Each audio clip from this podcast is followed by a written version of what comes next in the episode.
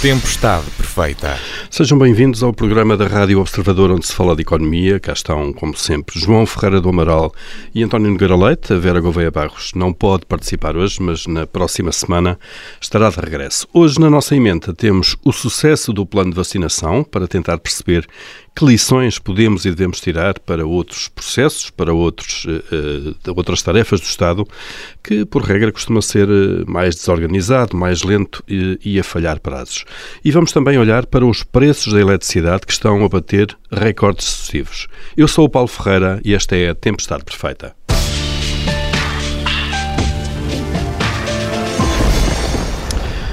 Portugal está na linha da frente dos países eh, no que toca a indicadores de vacinação Covid. 80% da população está totalmente vacinada num processo que correu espantosamente, permitam-me eh, esta, esta palavra, espantosamente bem para aquilo que é o padrão nacional. Uh, rigor, coordenação, prazos cumpridos, fluidez de resposta nos centros de vacinação. João Ferreira do Amaral, começando por si, para lhe perguntar antes de mais se está ou foi ficando de alguma forma surpreendido com, com a forma como tudo isto correu.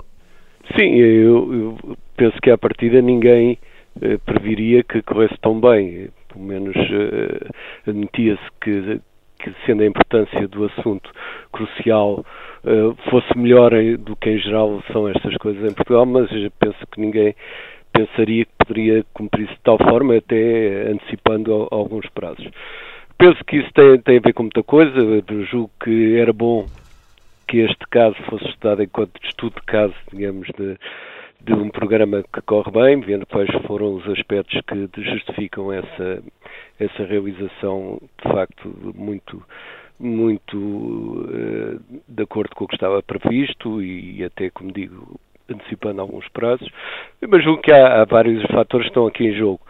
Bom, em primeiro lugar, eh, evidentemente a personalidade que foi nomeada para, para dirigir o, a ação, o que o vice-almirante Gouveia Mel, que era já conhecido uma pessoa de altíssima competência e que de facto foi, pode-se dizer, o homem certo no lugar certo. Eh, é importante, penso eu, para estes, eh, em democracia, que em que a luta política se faz a muitos níveis, é importante que questões técnicas sejam deixadas a pessoas com perfil mais técnico, se pode ser assim, neste caso de técnica logística. Porque eh, se, se, se nomeia uma pessoa pela sua, sua importância política, isso pode ter algumas vantagens, porque facilita o contacto com, com as com as decisões políticas, mas por outro lado a desvantagem que acaba por ser depois alvo de muitos ataques e, e, políticos, etc. Portanto, eu penso que sendo uma pessoa que não tem esse perfil, foi e um técnico de grande valia, penso que foi um aspecto importante. O segundo aspecto que não podemos esquecer é, é, que, mais uma vez, os portugueses demonstraram que, quando estão em jogo coisas essenciais, acabam por se mobilizar bem, de forma mais ordenada do que é habitual e, e melhor, mas também houve aqui, claramente, uma adesão muito grande da população. Isso, quer da população, quer do pessoal que eh, que, enfim, que pessoal de saúde que, que fez, eh, que, que, fez as vacinas. Eh, isso, de facto, é, é, típico da nossa ação, que somos muito desorganizados e, e muito pouco, por vezes, seguros no que respeita a objetivos, timings, etc. Mas quando as coisas apertam, nós temos uma capacidade muito grande de nos mobilizarmos. E eu penso que isso ficou muito claro. Uh, e também é justo dizer que não foi o único caso que, a meu ver, correu bem em termos da pandemia. Houve muitos hospitais que funcionaram muito bem em situações muito difíceis no decorrer da pandemia, principalmente nas fases mais, piores da, da, pandemia. Portanto, eu penso que há aqui também uma mobilização da população e principalmente do pessoal de saúde que foi que aderiu totalmente, e é claro que se não houvesse uma boa organização, e aí foi fundamental, evidentemente, essa organização não teria tido os resultados que teve. Penso também que terá havido, eu aí conheço pior, enfim, mas porque, porque se vai lendo, penso que terá, havido uma grande prioridade política e que, portanto, os meios foram, foram postos à disposição na medida do, do possível. Portanto, tudo se conjugou, a meu ver, para que para nos dizer que nós com em situações de dificuldade, com uma boa capacidade de liderança, que foi o caso, conseguimos fazer muita coisa bem feita e melhor até hum. que muitos outros. Claro. Uh, António Nogueira Leite, isto foi um processo que, como nos recordamos, começou um pouco aos soluços, hesitações. Uh, o coordenador inicial, Francisco Ramos, uh, também estava no, no, nesta tarefa em part-time, porque era também o gestor do Hospital da Cruz Vermelha. Com a chegada do Gouveia Mel, parece que as coisas entraram no, nos carris. António, isto era um processo complicado, porque envolveu, obviamente, a coordenação do Estado Central, do SNS, com com entidades municipais, com os municípios, eh, teve que se contratar e conseguir eh, muitos meios de apoio e todos eh, que fomos aos centros de vacinação levar as nossas vacinas percebemos que havia ali muitos jovens, muito bem treinados para as suas tarefas. Não estamos de facto habituados a ver esta, esta dinâmica, esta fluidez em, em processos do Estado. Uh, bom dia, não, de facto não estamos. Eu acho que uh, o processo correu muito bem por, por, razões que estão muito em linha com aquilo que foram os argumentos do João Ferreira do Amaral. O primeiro, eu acho que houve aqui uma prioridade política e, estou convencido que há aqui dedo do Primeiro-Ministro a garantir que o processo corria de acordo com aquilo que ia sendo estabelecido pela Task Force e pelo seu, uh, e pelo seu comandante. Eh, pelo almirante, vice-almirante Gouveia Mel, eh, que de facto era a personalidade correta, era uma pessoa, é uma pessoa competentíssima, eh, enfim, eu não o conheço pessoalmente, mas já tinha ouvido falar, falar dele e das suas capacidades, em, termos, enfim, em termos da Marinha, mas o que é facto é que isto ilustra que a utilidade das Forças Armadas é grande não só para a defesa e para a segurança, num mundo tão incerto e inseguro como estamos, mas também pelas suas missões de paz, que têm levado a cabo em muitas geografias, mas mostraram que sabem coordenar, comandar, orientar, planear uma ação muito complexa em Portugal. Uh, por outro lado, eu penso que uh, esta prioridade política foi muito importante porque permitiu, numa negociação constante, aliás admitida pelo próprio, eh, que conseguisse ir obtendo os meios necessários para a pôr no terreno, com a colaboração dos autarcas, com a colaboração inestimável dos médicos, dos enfermeiros e outros profissionais e outras pessoas que foram chamadas. Eh, e foi curioso que a própria Diretora-Geral de Saúde, eh, interpelada por uma colega do Paulo, à terceira vez conseguiu dizer que sim, que o que o almirante tinha cumprido a sua missão, eh, o que mostra que ele conseguiu demonstrar, eh, mesmo aos profissionais da gestão eh, política da saúde, que de facto marcou aqui uma diferença e pôs toda a gente a caminhar para, para o mesmo lado, que é extraordinariamente positivo. Uh, um outro aspecto que também é importante é a preocupação de sistematizar e deixar o seu legado, o seu conhecimento. O vice-almirante já anunciou num programa que assisti, não me lembro em que meio de comunicação, uh, que uh, vai, pela sua parte, deixar e tentar que sejam aproveitados, ou pelo menos esse acervo fique disponível, as suas conclusões e o relatório que ele próprio e a sua equipa estão a fazer do processo. Eu acho que isto é importante porque, uh, lendo, talvez descobramos aqui alguns elementos que sejam replicáveis uh, e, que sejam, uh, e que sejam tidos em conta noutras áreas que não apenas neste extremamente bem-sucedido processo de vacinação em Portugal também beneficiou de ter uma população que, salvo uma pequena, muito ruidosa e agora penso que até perigosa minoria, uh, acabou por aderir em massa a um processo de, de, vacinação que funciona melhor quando as pessoas aderem em massa, como foi o nosso caso, e é por isso que Portugal aqui se destaca em relação à maior parte dos países e a todos os outros Estados-membros da, da União Europeia. E, finalmente, uh, queria também enfatizar um ponto que o João referiu e com o qual eu estou 100% de acordo, que é a importância de ter pessoas qualificadas e de perfil técnico em funções que são eminentemente técnicas.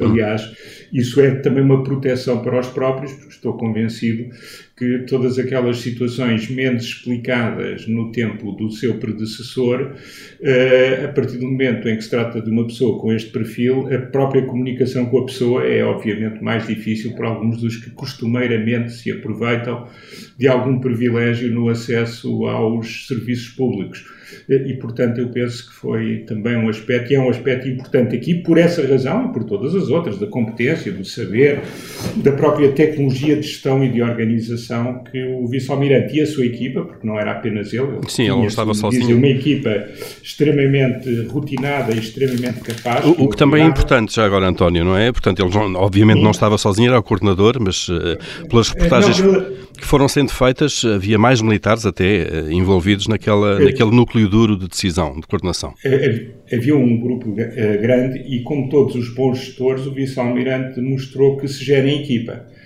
que aliás é uma coisa que nós não vemos assim tanto na administração pública. Basta pensar nas autarquias, em que geralmente o presidente é o homem que decide tudo, que sabe tudo, que manda tudo, eh, e depois os outros são uma espécie de uns assessores lá embaixo. Uh, muitas vezes também noutros órgãos da administração o poder está muito centralizado numa pessoa que acaba por não gerir porque é humanamente impossível. Eu acho que, como todos os bons gestores, o vice-almirante tem a humildade de trabalhar em equipa e de beneficiar da competência das pessoas que ele escolheu. E o seu mérito é o da direção, o da motivação, o da liderança e o da escolha daqueles que o acompanham, que também não é um exercício fácil. Só quem nunca o tenha feito acha que é um exercício fácil escolher, escolher as pessoas certas para as tarefas uh, mais difíceis. Hum.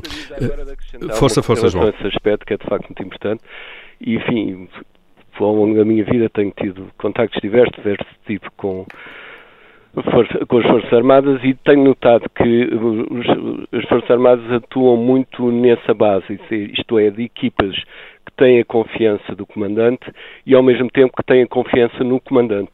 Isso é fundamental para, para uma boa, boa efetividade da, da missão, eh, coisa que muitas vezes na administração pública civil não se cede. Nem as pessoas têm confiança nas FIAs, muitas vezes obscuramente nomeadas, nem as FIAs muitas vezes têm confiança nas respectivas equipes ou pseudo-equipes né?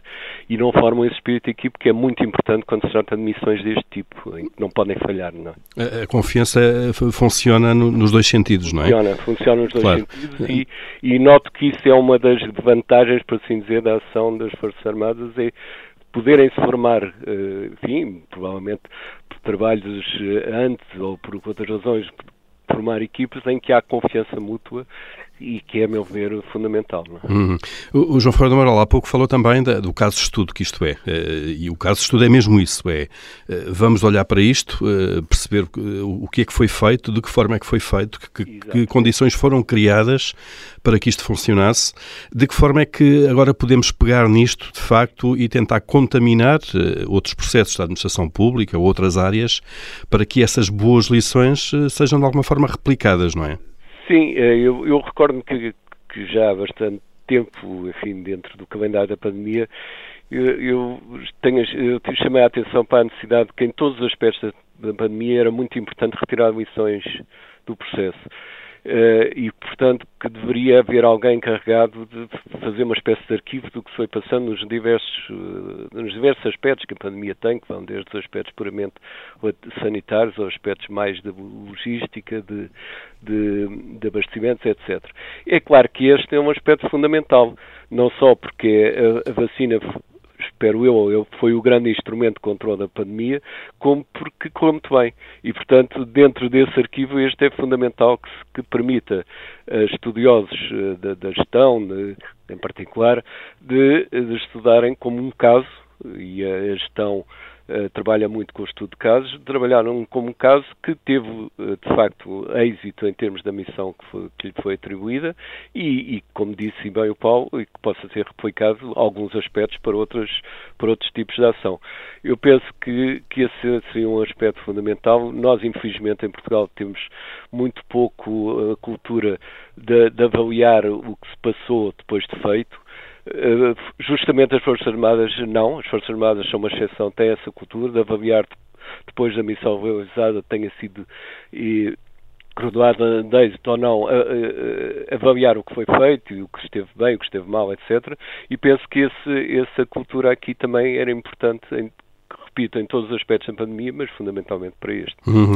António, e uh, ainda temos tempo aqui, três minutos nesta primeira parte. Uh, há aqui também, seguramente, em termos de processos normais uh, e legais até do Estado, algumas lições, porque imagina-se que toda aquela gente que teve que ser contratada de apoio uh, não passou pelos processos normais de contratação da função pública, por exemplo. e, portanto, há aqui lições também a, tenta, a tirar sobre flexibilidade de contratações, regimes contratuais, que permitam ao Estado gerir de forma mais rápida alguns casos em que a urgência é importante.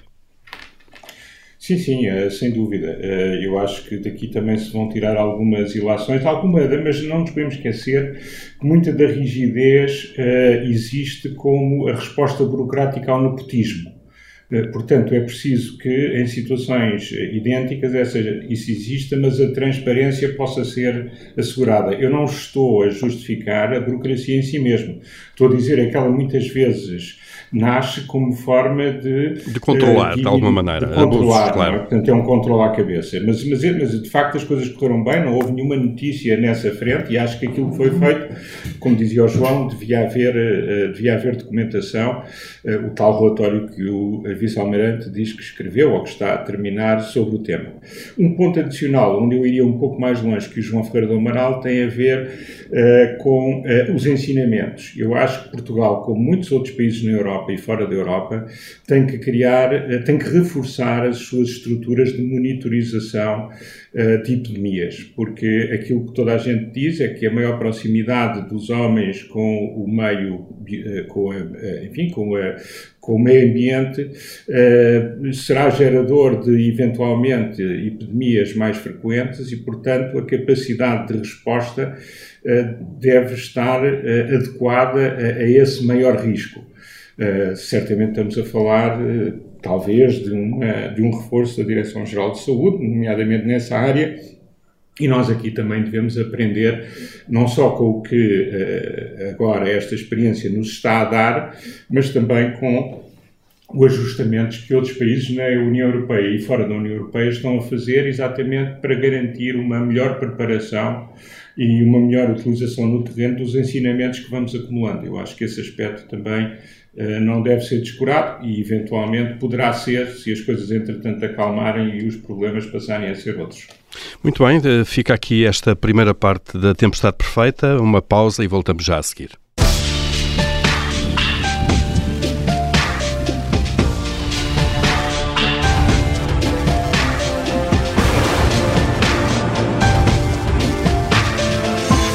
Tempestade Perfeita. Uh, cá estamos para a segunda parte, hoje com António Nogueira Leite e João Ferreira do Amaral. Abrimos aqui o nosso habitual comitê de crédito, onde todas as semanas aprovamos ou chumbamos o que se vai passando na atualidade. António Nogueira Leite, começando por si, uh, esta semana o que é que, o que, é que aprova? Olha, eu ia aprovar uma coisa em que eu estou muito moderadamente e muito minimamente envolvido, num dos intervenientes que eu gostaria de de cumprimentar, que são as quatro escolas portuguesas eh, que têm mestrados em gestão entre os 100 melhores mestrados do mundo nessa especialidade, de acordo com o ranking eh, do Financial Times. Eh, eu não queria destacar ninguém em particular, mas queria referir, até porque isso ficar-me mal, mas queria referir que isso mostra que a autonomia universitária tem sido bem aproveitada pelas universidades e que somos capazes de ter numa área que é extraordinariamente competitiva e em que o que acontece aos alunos a seguir também é determinante eh, na, eh, enfim, na, na, na computação do ranking e aí isso, os portugueses estão numa situação um pouco mais adversa do que quem está na Suíça ou quem está em Londres, eh, mas mesmo assim eh, temos eh, um número que, tanto quanto me lembro, é o maior e que mostra que há dinamismo e que há empreendedorismo e, qualidade, sobretudo qualidade, no ensino superior em uhum. Portugal. E, e, esse foi um caminho feito década e meia, talvez. Sim, esse... sim. É, quer dizer, vem de trás, os, os pilares vêm de trás. Uh, isto são várias gerações, agora começando, começa a ser mais notório o resultado que vem de trás, porque as gerações anteriores à minha e, e então às mais novas do que eu ainda mais, eh, foram as pessoas que criaram as fundações, que criaram as instituições e, e que criaram e que ajudaram a que se pudesse obter no futuro os meios para realizar o trabalho que as gerações mais novas estão a realizar hum. agora. Portanto, estas escolas devem muito a muita gente que já não está cá ou que está jubilada. Já agora vamos dizê-las, vamos dizer quais são. Uh, Nova SPE, já agora o António, a referência que fez há pouco, é professor na, na Nova SPE, é católica.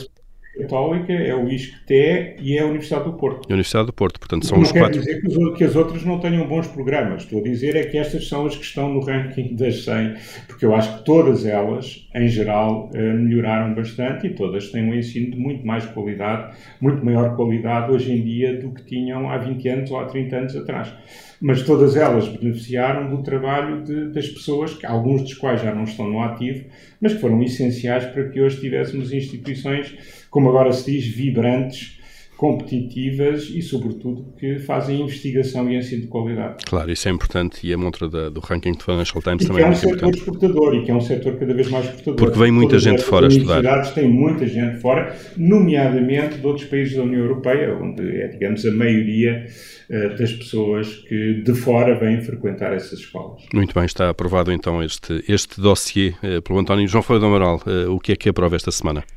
Aprovo, uh, com dados que já têm uns dias, mas uh, que comentamos aqui pela primeira vez, é que uh, o, o, mercado de trabalho, a evolução muito favorável que o mercado de trabalho teve ultimamente, principalmente, claro, a descida da taxa de desemprego, mas principalmente, mais até do que isso, o crescimento da população empregada, que é sintoma que, de facto, há uma atividade económica que está a criar empregos. E, e de facto é um valor que neste momento já vai para além dos 4 milhões e 800 mil pessoas e portanto acho que isso é muito significativo em termos da, da evolução da economia que subjacente a isto. Hum, eh, eh, isto é, já estamos com uma taxa de desemprego inferior uh, ao nível uh, pré-pandemia, o, o, que é assinalável. E uma, taxa, e uma taxa de emprego muito maior. Muito maior. e, e, já a, evolução positiva do, do, da população ativa, isto é, há mais pessoas uh, em condições de trabalho, se quiser, a trabalhar ou, ou aptas para isso, terá muito a ver com a redução dos desencorajados, isto é, daquele Exato. número de pessoas que já nem procuram, não estão a trabalhar e não procuram emprego. Esses são retirados estatisticamente da Exato. população ativa. e aparentemente isso introduziu-se e, portanto, penso que há. Uh, e, e, o que é, o que é tanto mais significativo quando nós sabemos que ainda há setores, nomeadamente turismo e restauração, que ainda não recuperaram totalmente, ainda tiveram estes, um verão que, que é atípico em relação ao passado e, portanto, esperar-se-ia provavelmente um crescimento menor da, do, do, emprego, mas não, cresceu de facto muito significativamente. Muito bem, nota positiva aqui para, para o comportamento do, do mercado de trabalho. Passando agora aos chumbos, António Nogueira Leite, qual é o seu desta semana?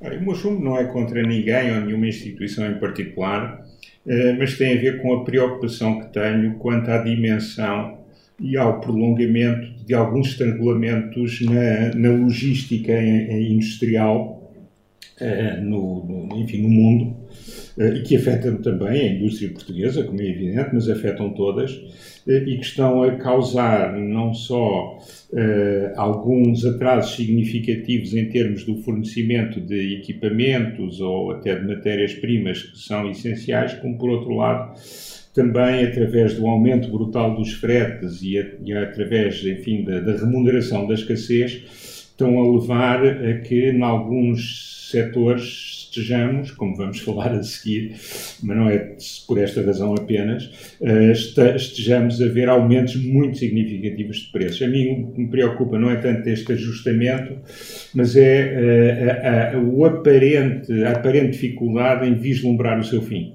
Uh, neste momento e, portanto, temos aqui alguma turbulência que, que existe e que tem um impacto negativo sobre todos nós. Claro, e custos também. João Ferreira do Amaral, uh, o que é que chumba esta semana?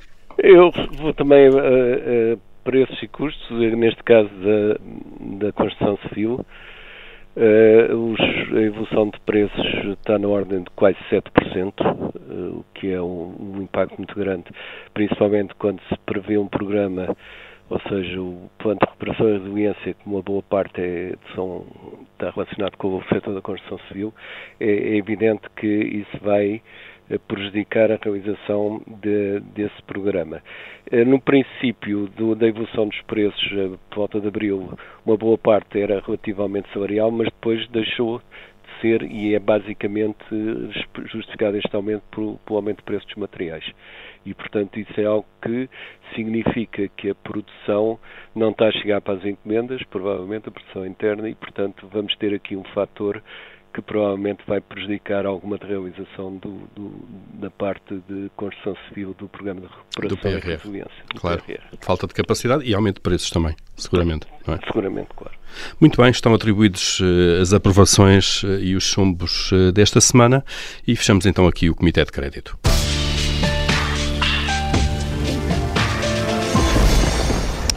E agora falamos então de preços da energia elétrica, da eletricidade. O António já há pouco disse que íamos eh, falar de um, de um dos preços eh, eh, de matérias-primas ou, de fatores intermédios que estão a aumentar. Este é um deles. Em setembro já houve vários máximos históricos, isto depois de oito recordes batidos em agosto. Estamos a falar do preço da energia elétrica que é comercializada no mercado grossista ibérico e que deu um salto de gigante, esse preço. O governo já disse que tem várias almofadas que pode utilizar para amortecer uh, uma transferência direta, se quisermos, desse aumento de preços do mercado grossista para o mercado retalhista, no fundo, para a fatura de todos uh, os consumidores. António Nogueira Leto, o que é que se está a passar no, no, mercado elétrico? De facto, a energia está cada vez uh, mais cara, a energia elétrica neste caso, e este é um efeito que não é tão visível como, por exemplo, dos combustíveis para o consumidor final, porque é um, um preço que nós não sabemos sequer de cor, o preço do quilowatt-hora, que aparece diluído numa fatura elétrica que tem outros custos por lá, não é?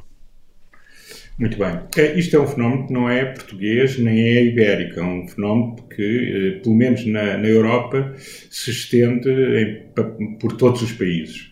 Uh, e uma, enfim, a análise dos dados disponíveis mostra que uh, o primeiro, um dos primeiros, um, enfim, não vou fazer um ranking de fatores, mas um fator muito importante a ter em conta tem a ver com a nossa dependência ainda do gás natural, Uh, e que temos neste, neste momento uh, problemas de uh, oferta e, de acesso a gás na, na, Europa. As reservas estão há, desde há meses muito baixas e, e, nomeadamente para o centro da Europa e, e temos o problema, pois isto depois acaba por se expandir, temos o problema do fornecimento russo que é ainda muito inferior àquilo que era habitualmente.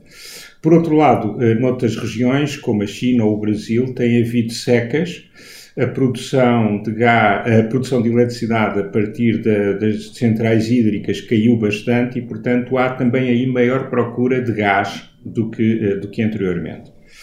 Eh, por outro lado, também né, temos tido, do ponto de vista de vento, um ano relativamente mau na Europa em termos de vento e, portanto, as renováveis eólicas têm também produzido um pouco menos. Em estes fatores, portanto, estão muito ligados com o gás. E nós não nos podemos esquecer que o nosso gás não vem da Rússia, o nosso gás vem da Argélia, mas há neste momento um conflito latente entre a Argélia e Marrocos uh, e há muita preocupação relativamente a um eventual ainda agravamento se a situação, entretanto, não se resolver ou se escalar.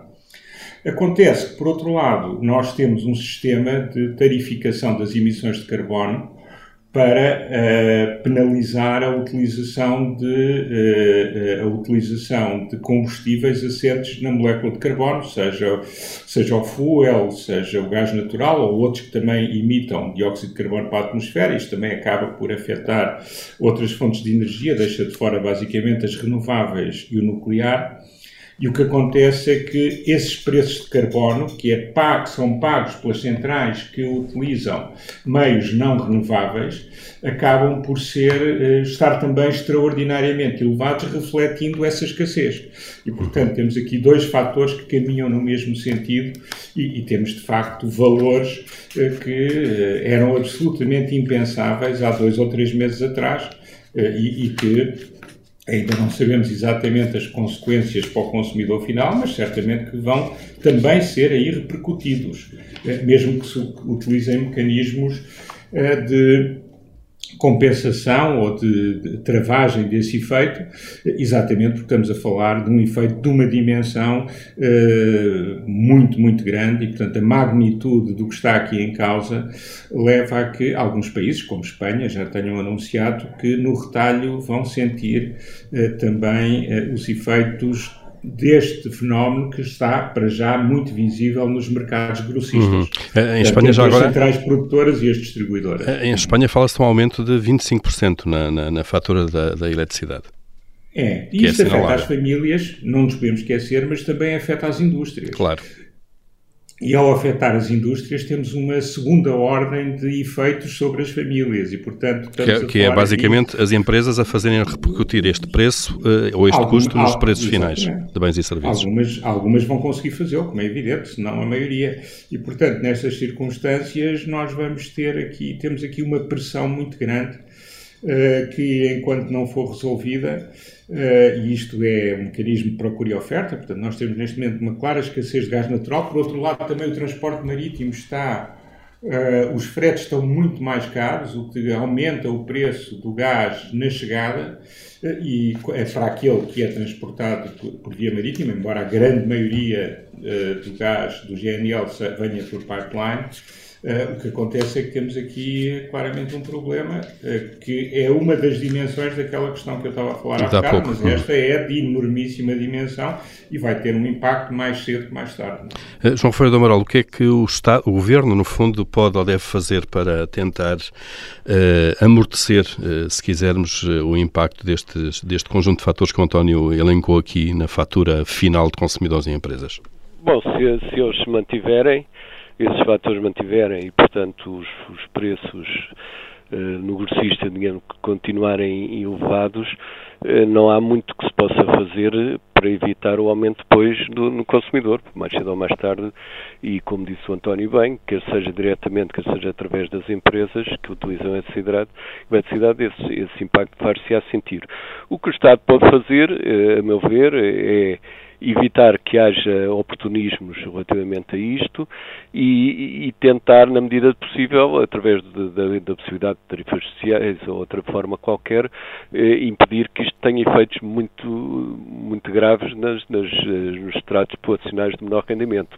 Mas eu penso que, em qualquer caso, vamos ter que contar nas próximas décadas com situações deste tipo, quer no respeito à, energia, quer que respeito a outros domínios, nomeadamente a própria evolução dos preços dos bens alimentares, que estarão sujeitos provavelmente uns e outros a crises resultantes, por um lado, das alterações climáticas, que no caso da, da energia afeta uma parte das energias renováveis, significativamente, e, e, por outro lado também a necessidade de que essas alterações climáticas nos levam a ter que mudar eh, a forma justamente das formas de energia, portanto que a energia elétrica tem que ser cada vez mais produzida por fontes que não, que não emitam CO2 e, portanto, isso, esse ajustamento ele próprio torna sempre bastante vulnerável a situação, a, a situações de curto prazo. É, exato. E já agora há um custo, na, na fala-se muito da transição energética e, e, ela é obrigatória por questões ambientais, como é evidente, mas há, há, um custo nisso, mas pouco, pouco se fala dos custos e os, os responsáveis políticos preparam pouco as populações para, para, para, esse aumento de, de custos. Eu, eu penso que uh, cá em Portugal eh, os protestos têm sido mais em relação ao preço da gasolina, do gasóleo, etc. Mas também tem muito a ver com, com isto.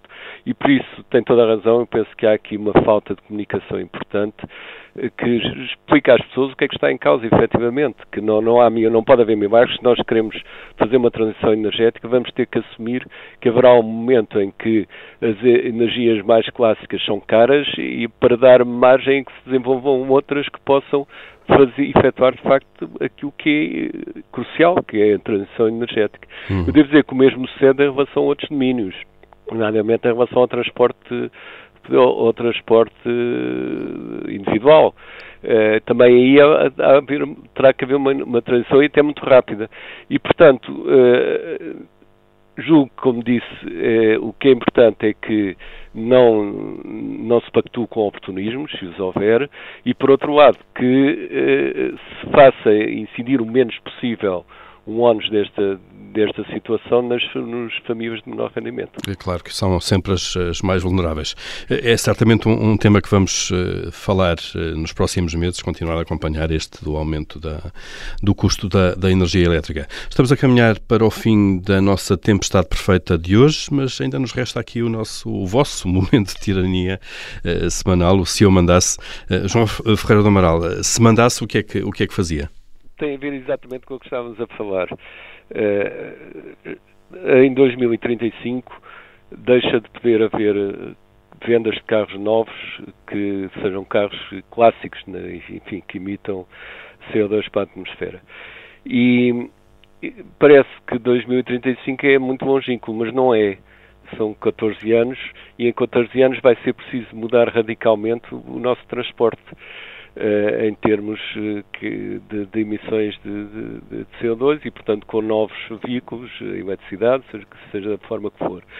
Tudo isto é muito complexo, exige uma alteração profunda não só dos próprios veículos, como também da, da, da alimentação, da, da, da, mecânica, disto, daquilo, que é um, um, um processo extremamente complexo. 13, 13 ou 14 anos parece-me que é um tempo muito curto. Mas passa no instante, é verdade.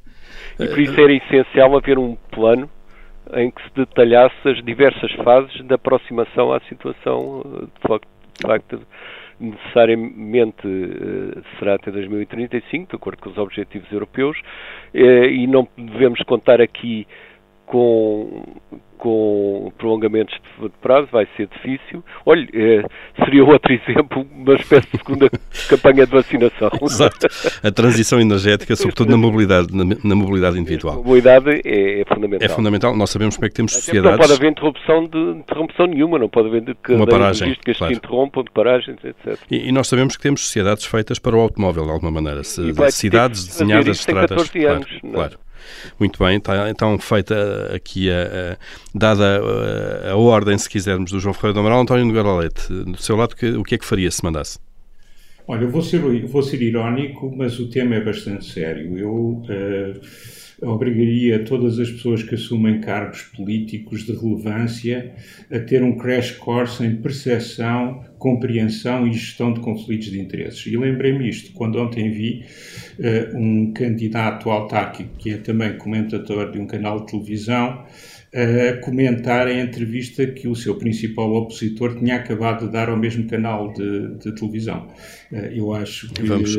Eh, faz aqui muita falta. Eh, Vamos explicar só, António, explicar de que é que se trata concretamente. E eu penso que o António está a referir-se a Fernando Medina, que comentou na TVI a entrevista que tinha passado antes, minutos antes, a Carlos Moedas. É isso? Exatamente. Eu acho que o Dr. Fernandina tem uma grande dificuldade em perceber, isto não é o primeiro caso que são conflitos de interesse, este é um conflito óbvio, e eu deixava-lhe só o exemplo da sua camarada de partido, Ana Gomes, que suspendeu uh, a sua participação num canal concorrente uh, uh, antes, algumas semanas, largas semanas, antes de ser candidata às eleições a que concorreu no início deste ano. Acho que é um exemplo simples, mas claro daquilo que num país desenvolvido e civilizado as pessoas devem fazer.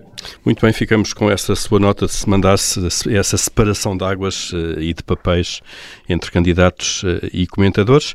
E uh, termina aqui a tempestade perfeita desta semana. Regressamos para a semana, já então com a equipa completa, também com a Vera Gouveia Barros. Até lá pode ouvir-nos sempre em podcast nas plataformas habituais.